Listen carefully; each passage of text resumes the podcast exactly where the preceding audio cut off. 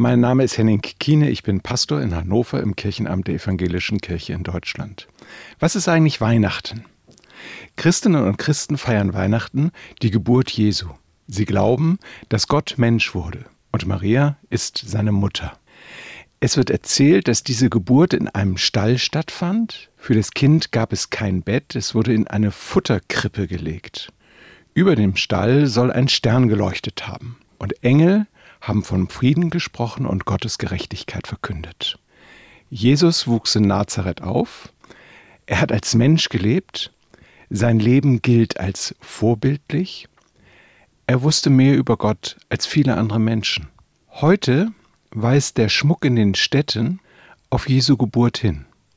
Die leuchtenden Sterne, die Lichter in den Einkaufsstraßen und die Holzbuden auf vielen Weihnachtsmärkten erinnern noch immer an den Anfang dieser Geschichte und des Festes.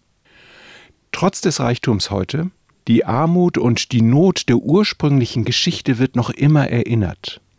Darum ist die Bereitschaft, anderen Menschen zu helfen, in diesen Tagen vor Weihnachten besonders groß. Am 24. Dezember ist Heiligabend. In den Kirchen wird die Geschichte von Jesu Geburt gefeiert. Am 25. und 26. Dezember wird weiter gefeiert. Weihnachten gilt als das Fest der Familie. Eltern, Großeltern, Kinder besuchen sich gegenseitig. Sie beschenken sich und auch das Schenken hat seine Anfänge in der Erzählung von Jesu Geburt.